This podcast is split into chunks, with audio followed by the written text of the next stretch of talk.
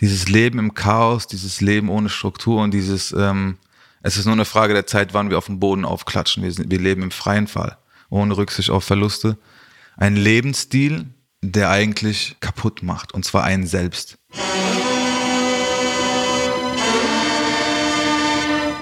Tatort. Der True Crime Podcast mit Visavi und Philipp Fleiter. In diesem Podcast thematisieren wir psychische und physische Gewalt, Machtspiele und Drogenmissbrauch. Das kann bei Betroffenen zu posttraumatischen Belastungsstörungen führen.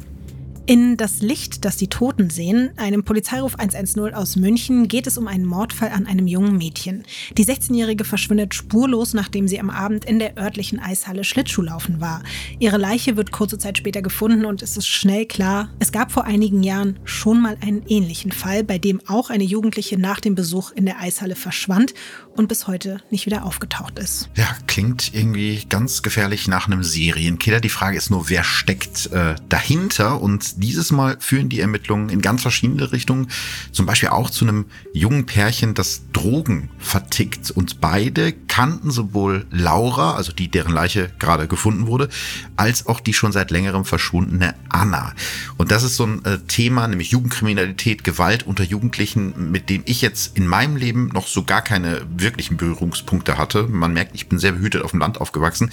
Das war bei dir wahrscheinlich anders, vermute ich mal, Lotti, oder? Ja, also ich habe in Berlin Berlin schon, glaube ich, mit elf oder so meine erste schlimme Schlägerei und mit zwölf, glaube ich, die erste schlimme Messerstecherei gesehen. Also nicht selber, ich war nicht selber beteiligt, aber ich war zumindest dabei.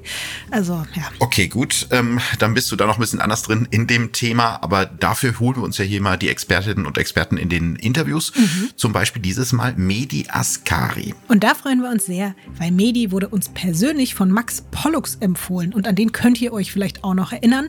Max mhm. war ja bei uns in Folge Folge 20 zum SWR-Tatort Sarahs Geständnis zu Gast. Und Medi war wie Max auch selbst mal ein straffälliger Teenager, ist heute Sozialarbeiter und arbeitet mit kriminellen Jugendlichen beim Jugendhilfeverein Sichtweisen.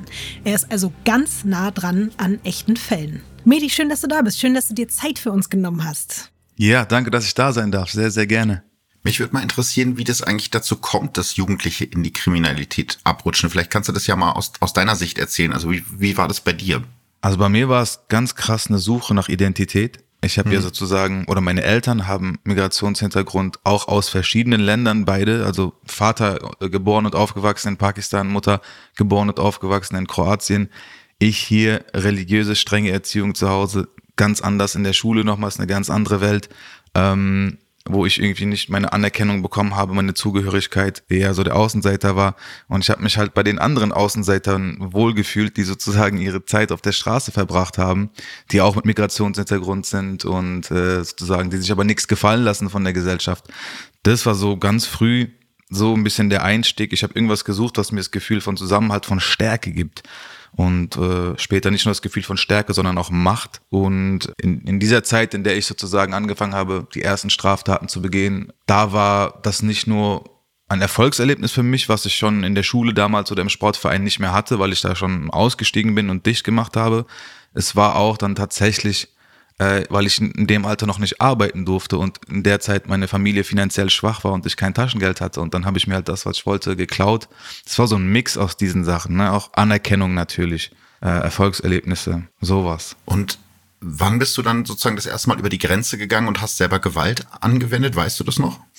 Ja, das war tatsächlich also fünfte, sechste Klasse auf dem Gymnasium damals noch, wurde ich so gemobbt von der Gruppe von anderen Jungs und ich war so alleine, habe mich immer verbal sozusagen versucht zu behaupten gegen die und das hat nie funktioniert, die haben mich einfach immer übertönt und irgendwann habe ich angefangen, die zu schlagen. Sprich Backpfeifen zu verteilen, würde man nicht sagen. Mhm. Und das hat tragischerweise ganz gut funktioniert. Die haben dann erstmal Abstand genommen. Manche von denen sind richtig nett geworden danach zu mir. Mhm. Und ja, mit 14 habe ich das erste Mal auch tatsächlich ein Messer gezogen und gedroht, jemanden abzustechen, weil er etwas sehr, sehr, sehr, sehr Hässliches zu ähm, oder über meine Familie gesagt hat. Und da habe ich rot gesehen. Aber du hast auch dann in dieser Zeit gemerkt, dass das funktioniert sozusagen, ne?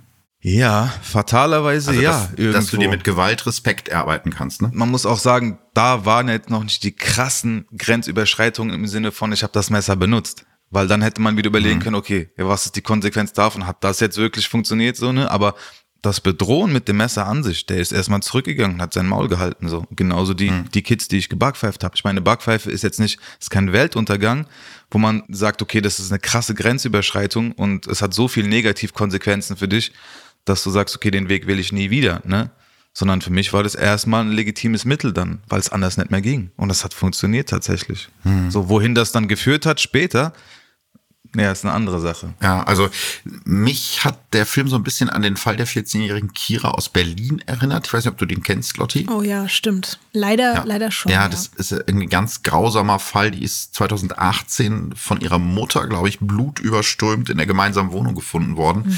und eben kurz darauf gestorben an ihren schweren Stichverletzungen. Und da gibt es so einige Parallelen zu dem Polizeiruf 110 Fall, ne? Mhm, ich glaube, die waren in einem ähnlichen Alter, ne? Genau, die waren in einem ähnlichen Alter. Äh, Tatwaffe war wie im Film ein Messer und eben dann noch die Parallele mit dem Lieblingshobby. Also Kira war Eisschnellläuferin. Mhm. Und ich glaube, was diesen Fall so krass gemacht hat, war das Alter des Mörders von Kira. Der war 15 mhm. und hat das Mädchen einfach irgendwie aus reiner Mordlust umgebracht. Das heißt, ohne wirklichen mhm. Grund. Ganz fürchterlich. Das klingt für die meisten von uns sehr, sehr schwer vorstellbar, dass ein 15-Jähriger wirklich fähig ist, sowas zu tun. Ist das für dich auch so außerhalb jeder Vorstellung? Das nicht, aber ich muss sagen, sowas gibt es, aber es ist selten. Es ist selten. Es ist kein klassischer Jugendlicher, mit dem ich sozusagen arbeiten würde, sozusagen. Ne? Und sowas ist dann doch auch unter denen, äh, eine Ausnahme. Bedeutet, hm. wenn es jetzt nicht in das Extreme geht, dass wirklich jemand zu Tode gekommen ist, aber hast du schon mit jemandem gearbeitet, der vielleicht wirklich einfach nur aus Spaß und Freude und Lust und Laune jemand anderem Leid zugefügt hat? Ja, das gibt es schon. Es ist zwar auch da, muss ich auch sagen, es ist nicht die Regel. Also mhm. es ist eher so seltener, dass man das Gefühl hat, dieser Mensch ist echt so bösartig, in Anführungszeichen. Ähm, aber das gibt es schon. Also Leute, die, äh, Jugendliche, die sehr wenig Mitgefühl haben für andere. Die, die gar kein Gespür dafür haben, was sie anrichten. Und das ist oft so ein Ding von, mein eigenes mhm. Leben ist mir völlig egal. Und deswegen empfinde ich dasselbe auch für andere Menschen oder eben nicht, sozusagen. Es ist alles völlig belanglos und egal. Und dann passieren solche Dinge. Ja, wenn man halt mit denen näher spricht, irgendwann kommt man dann auf solche Dinge, dass sie selbst vielleicht teilweise sogar mal Opfer gewesen sind, teilweise in der eigenen Familie, als Kinder sozusagen. Und da schon Dinge in ihnen drin passiert ist, die dann irgendwann begünstigt mhm. haben, dass so etwas später dann passiert mit ihnen als Täter sozusagen. Wir hatten ja jetzt schon so ein paar Motive, zum Beispiel dein eigenes oder das äh, jetzt in dem Fall, von dem Philipp gerade gesprochen hat, warum Menschen Gewalt ausüben. Glaubst du, dass das manchmal auch wirklich einfach mit Langeweile zu tun hat, so wie wir es ähnlich jetzt auch im Film gesehen haben, dass man wirklich Jugendliche trifft, die sagen, pff, ich hatte halt irgendwie nichts zu tun, ich wollte irgendwas erleben. Ist dir sowas schon mal untergekommen? Ja, tatsächlich. Also so, so, so ein gewisses Füllen einer, einer Lehre im Leben sozusagen. Ist es öde, ist es trist. Wir hängen den ganzen Tag nur rum. Das war bei uns in der Jugend genauso. Wir waren jeden Tag auf derselben Parkbank ähm, und haben denselben langweiligen Film geschoben und versucht, diese Lehre sozusagen mit Substanzen irgendwie ein wenig schöner zu gestalten und äh, diese Lehre oder dieses langweilige, triste, perspektivlose, frustriert auch und dann bricht es manchmal heraus äh, in Form von Gewaltakten, teilweise auch untereinander sozusagen. Die Langeweile oder die, die Frustration in dieser Langeweile und Perspektivlosigkeit, die ist da zum, zum Ausdruck gekommen. Mhm. Ja, es ist nicht die Langeweile an sich, würde ich sagen, es ist eine Kombination aus mehreren Dingen, wie bei fast allen Dingen so, ne? Mhm. Und inwieweit kann Gewalt oder Kriminalität unter Jugendlichen auch einfach eine Art von, sage ich jetzt mal, Statussymbol sein, dass es einfach darum geht, sich dadurch eben Respekt zu verschaffen, nicht um sich zu verteidigen, sondern um zu zeigen, was man halt so kann und wie mutig man ist? Oh, das ist sehr häufig so. Das war bei mir so und das war bei vielen anderen so. Ähm, man muss sich ja vorstellen, in dieser Subkultur, ich sag mal jetzt auf der Straße, ist ja Gewalt nicht nur ein legitimes Mittel, um Konflikte zu klären, sondern ist das bevorzugte, also es wird ja glorifiziert, wenn sich jemand auf diese Art und Weise durchsetzt, weil es sowas Ultimatives hat, ne? Und ähm, das ist so eine Urform von Dominanz und natürlich äh, streben viele danach und erreichen dann teilweise so einen gewissen Heldenstatus, auch wenn es ein zweifelhafter ist und auch selbst die Leute, ja, das vielleicht über sich selbst nicht so sagen würden, aber zum Beispiel Jüngere gucken dann zu den höheren, äh, zu den Älteren hoch und und äh, haben so, so ein Leuchten oder so ein, so ein Glitzern in den Augen. Wow, so sind so voll beeindruckt davon, von diesem Status, von diesem, von dieser vermeintlichen Größe und Macht. Ähm, es ist schon äh, etwas, wonach viele streben. Kann man, kann man echt so sagen. Es war bei mir nicht anders und ich habe den Status genossen. Es gibt ja in dem Film noch einen anderen Aspekt, der auf jeden Fall auch sehr unheimlich ist und auch nicht selten vorkommt. Ähm, es gibt diese Szene, in dem die Drogendealerin Steffi eine scheinbar drogenabhängige Jugendliche dazu bringt, eine Art Mutprobe zu absolvieren. Steffi stellt ihr quasi ein Ultimatum. Ihre Kundin kriegt die Drogen nur, wenn sie von der Fußgängerbrücke springt, auf der die beiden gerade stehen. Und es gibt ja auch da wirklich ein paar reale Fälle, wo Kinder und Jugendliche durch Mutproben in den Tod getrieben wurden. Zum Beispiel Beispiel gibt es den Fall der zehnjährigen Antonella aus Italien. Das war Anfang 2021. Da gab es auf TikTok eine sogenannte Blackout Challenge. Und diese Challenge ging darum, dass man sich selbst so lange die Kehle abschnürt, bis man ohnmächtig wird. Und auch Antonella war erst bewusstlos und später dann im Krankenhaus wurde, wurde sie für Hirntod erklärt. Kennst du auch solche Geschichten von Mutproben aus deiner Arbeit und ja, welche Rolle spielen die? Also im Zusammenhang mit Social Media oder solchen Challenges eher weniger. Aber solche Dinger wie, ähm, würdest du dich trauen, mit dem und dem Stress zu haben oder Stress anzufangen oder hinzugehen alleine zu einer Gruppe von Leuten und das und das zu machen oder mit der Freundin von so und so zu sprechen, obwohl du weißt, es hat die und die Konsequenz. Sowas kenne ich auf jeden Fall. Ähm, diesen Fall mit dieser TikTok-Challenge, ähm, solche Dinge habe ich in meinem kleinen ähm, Wirkungskreis noch nicht gehört. Also wenn Konflikte entstehen, Gewalt entsteht, wo Social Media im Spiel ist, dann ist es eher einfach nur ein Kommunikationsmittel so. Und früher war es halt der MSN Chat Messenger, wo man sich mhm. gegenseitig hin und her beleidigt hat und dann sich getroffen hat, um sich zu hauen oder wie auch immer. Also ich kann nicht sagen, dass dass das in meiner Arbeit mit diesen Jugendlichen zum Beispiel in der Arrestanstalt oder so oder in speziellen Maßnahmen die Jugendliche vom Gericht verhängt bekommen, eine Rolle spielen würde. Bis jetzt habe ich das noch nicht gesehen. Ähm, es ist ja in dieser Szene mit dieser Drogendealerin Steffi, da geht es ja vor allem darum, auch ein bisschen Macht auf den anderen auszuüben. Und du hast ja gerade selber schon erzählt, du hast dich in deiner Jugend, also bevor du straffällig wurdest, auch oft machtlos und nicht zugehörig gefühlt. Also ist das vielleicht auch so ein bisschen der Punkt, dass man sich, wenn man sich so fühlt, diese Macht dann zurückholt und dann eher, wenn man sich selber machtlos fühlt, versucht, Macht auf andere auszuüben? Sehr, sehr gute Frage. Also tatsächlich habe ich bei der Täterin in diesem Film, da sind mir ganz, ganz schnell die Gedanken gekommen, dieses junge Mädchen hat sich irgendwann in ihrer Vergangenheit, also wurde sie irgendwie hart verletzt, abgelehnt und hat sich einfach nur wie das Letzte gefühlt und hilflos mhm. gefühlt und hat dann diese Anteile an sich selbst angefangen zu verachten und sich davon abzuspalten und also von ihrer eigenen Gefühlswelt abzuspalten und dementsprechend auch die bei anderen sozusagen nicht mehr anzuerkennen, die Gefühle, und hat angefangen einfach nur noch ähm, ja aus einem aus einem menschenverachtenden ja, Menschenbild heraus andere zu instrumentalisieren und ähm, sich ein bisschen, wie kann man sagen, in Anführungszeichen aufgegeilt darauf, wie, wie weit sie gehen kann mit ihren Manipulationen. Ja, ich glaube, das ist der eine Punkt und auch Drogen spielen natürlich da eine Rolle in dieser in dieser Szene oder das zieht sich ja eigentlich durch die durch den ganzen Film. Ähm, wahrscheinlich ist es auch dann leichter, jemanden zu kontrollieren, der eben abhängig ist. Welche Rolle spielen denn aus deiner Erfahrung heraus Drogen in der Jugendkriminalität und und welche Art von Drogen sind das denn im Besonderen? Ähm, Drogen begleiten den Film oder werden bei vielen auch der Film, mhm. also das äh, der Hauptbestandteil des Alltags sozusagen. Es geht los beim, beim klassischen Kiffen, Überziehen von Speed und Kokain und dann ähm, kommt irgendwie Crystal ins Spiel und so Dinge, also harte oder harte Drogen. Ähm, das ist schon, das ist schon präsent. Mhm. Das ist schon präsent, das darf man nicht unterschätzen. Ähm, auch jetzt schon in diesem jungen Alter, 13, 14, auch so hartes, hartes Zeug. Teilweise geht es da bei manchen schon los. Ist teilweise für mich auch selber schockierend, obwohl ich da auch meine ersten Joints geraucht habe in dem Alter, aber dann in dem Alter schon Speed zu ziehen mit 14 und so oder sogar andere Sachen zu nehmen, das passiert. Hm. Das ist schockierend, aber es passiert wirklich. Ich will jetzt auch nichts sagen, aber ich habe mit elf einen Bonkopf geraucht. Also. Alter. Ja. Es ist, äh, ich kann mir das vorstellen. Ja. Ich versuche noch so ein bisschen zu verstehen, das, was du gerade gesagt hast mit dem Drogen, weißt du, wenn du mit, mit 14 schon so richtig hartes Zeug nimmst, und ich rede jetzt nicht von Kiffen, das spielt wahrscheinlich auch eine Rolle, wenn es um Gewalttaten geht, weil das enthemmt ja auch total, ne?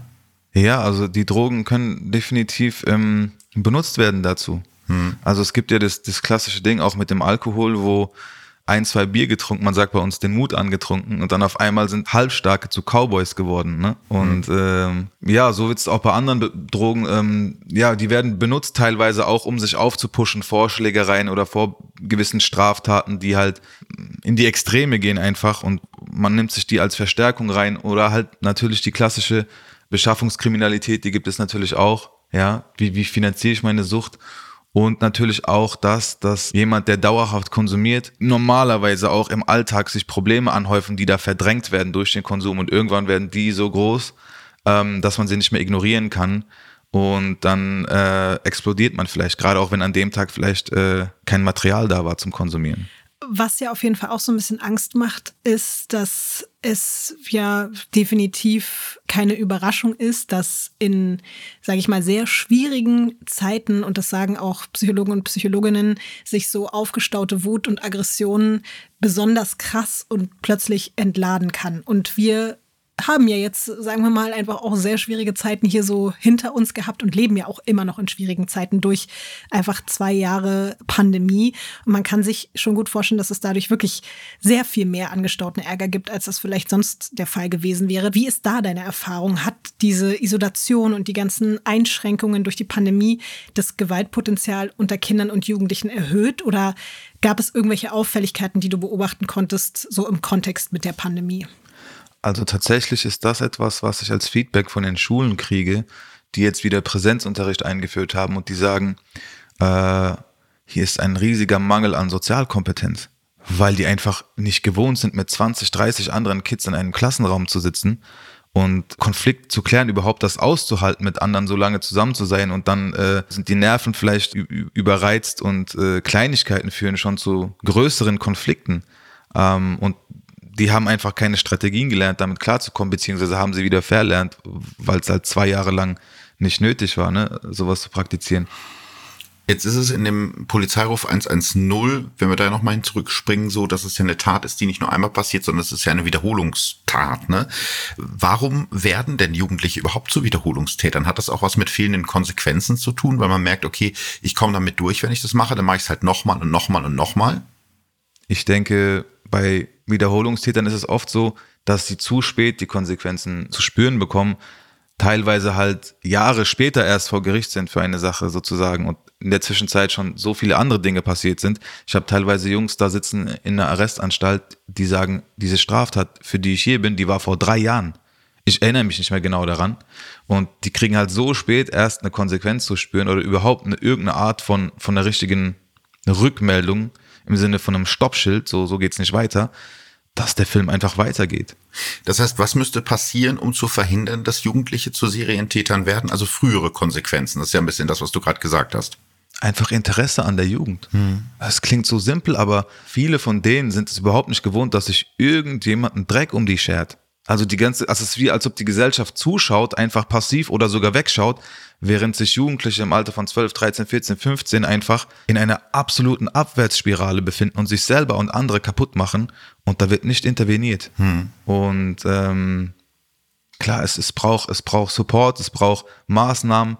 Schöne Grüße nach Nordrhein-Westfalen. Ähm, da gibt's die Initiative Kurve kriegen, die machen das sehr, sehr gut, die arbeiten schon ab 12, 13, 14, ab diesem Alter mit den Jugendlichen, machen bestimmte Trainingsmaßnahmen für die, helfen denen, sind, sind äh, Vertrauenspersonen und, und Anlaufstelle für die und versuchen die zum Beispiel in Boxprojekte reinzubringen oder sozusagen glaubhafte Botschafter wie mich, die diesen Weg weitergegangen sind, als die Jugendlichen dahin ähm, einzuladen, um denen zu zeigen, hey, das, was ihr gerade macht, führt dahin und dahin und dahin. Das könnt ihr euch alles sparen. Mhm. Und ich habe das Gefühl, ähm, und kriege auch das Feedback, zum Beispiel jetzt äh, aus NRW, dass das sehr, sehr gut funktioniert.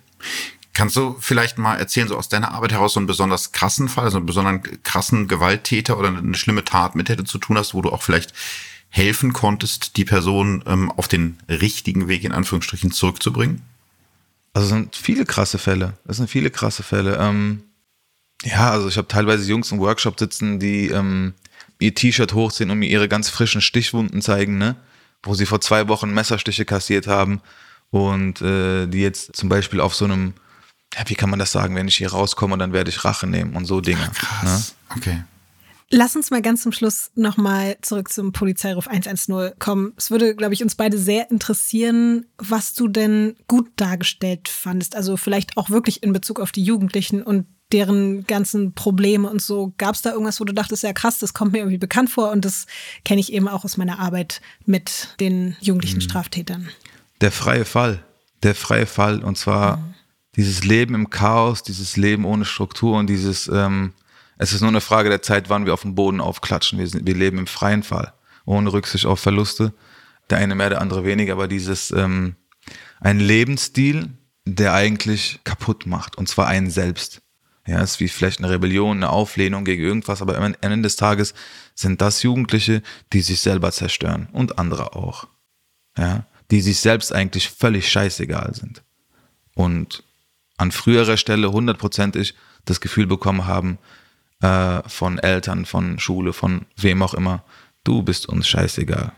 Deine Gefühle, dein Werdegang. Ob es dir gut geht, ob du, ob du, ob du leidest, ob du morgen noch da bist oder verschwindest, du bist uns völlig scheißegal. Ja, das habe ich so empfunden, als ich das gesehen habe. Finde ich auf jeden Fall gut, dass du das dann auch so gefühlt hast, gerade als Mensch, der das vielleicht selbst in der Form auch erlebt hat, dass es dir quasi authentisch vorkam und das irgendwie dann auch Emotionen in dir geweckt hat. Mir ging es auf jeden Fall ähnlich. Das fand ich auch sehr, sehr gut dargestellt.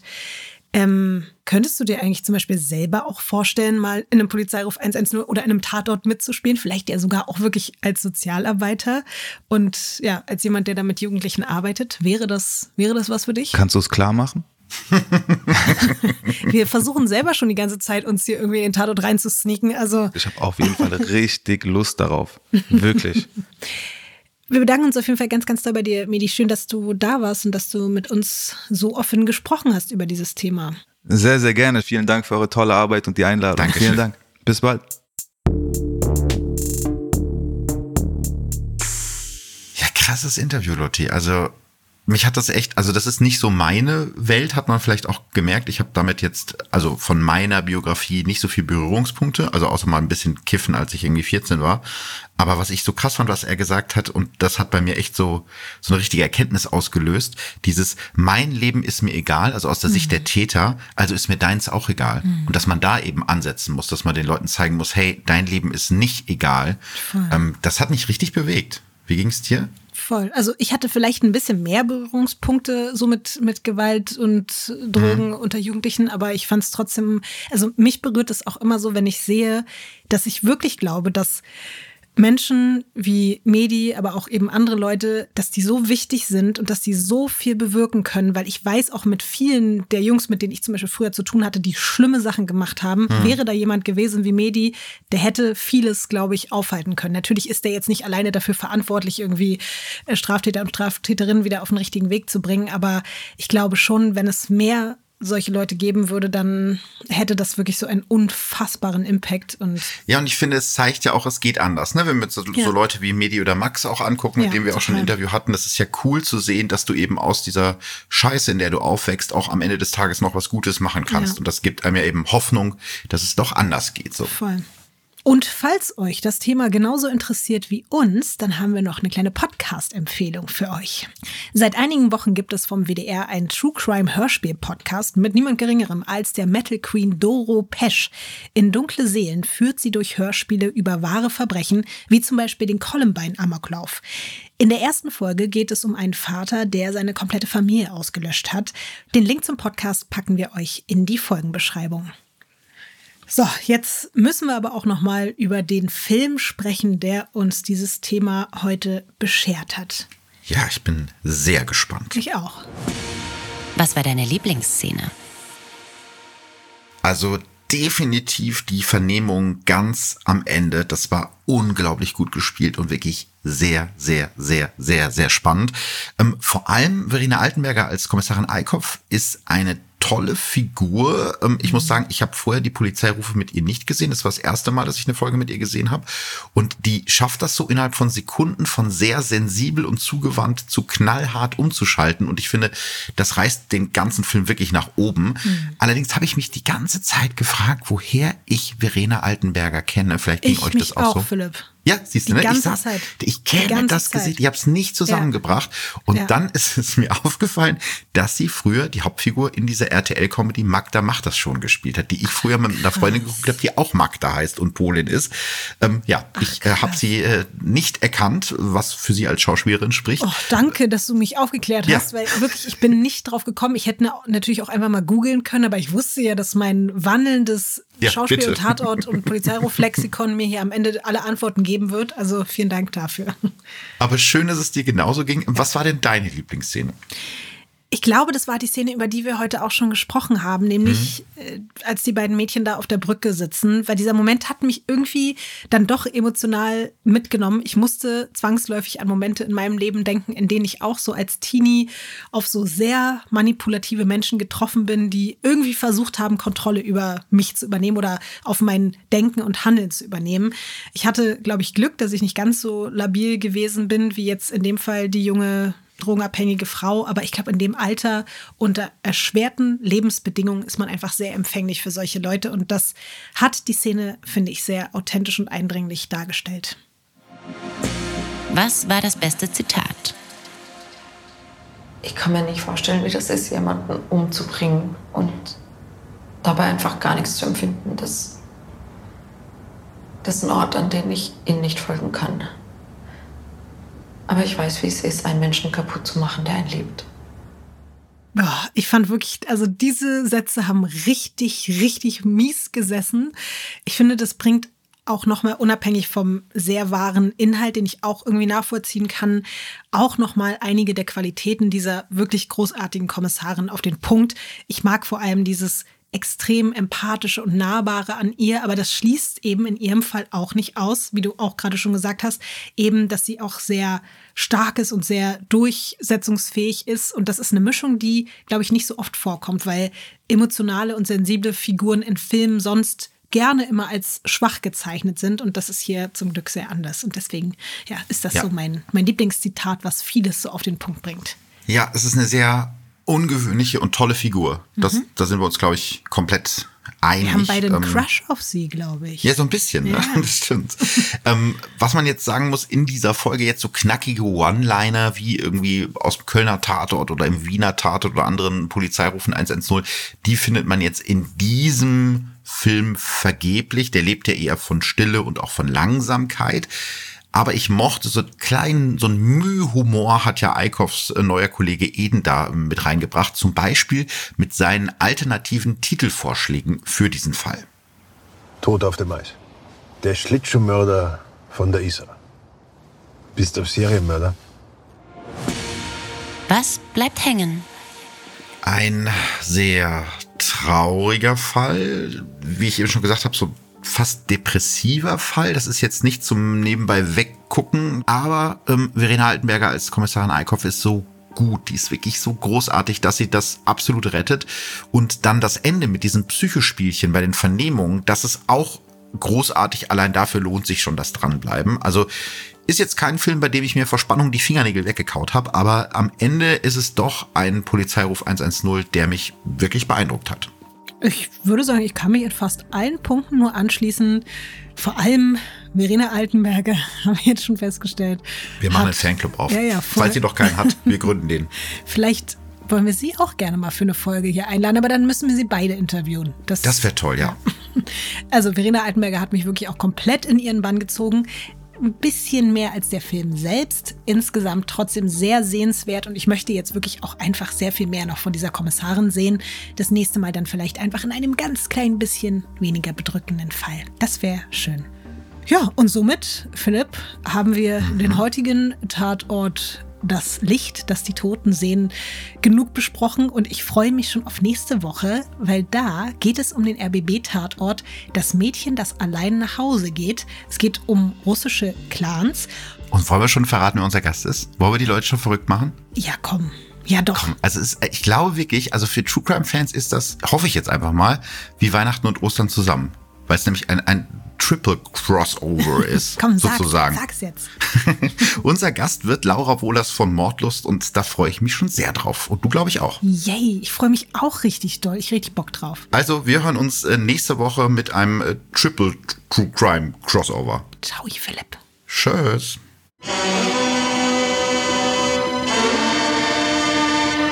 Tatort.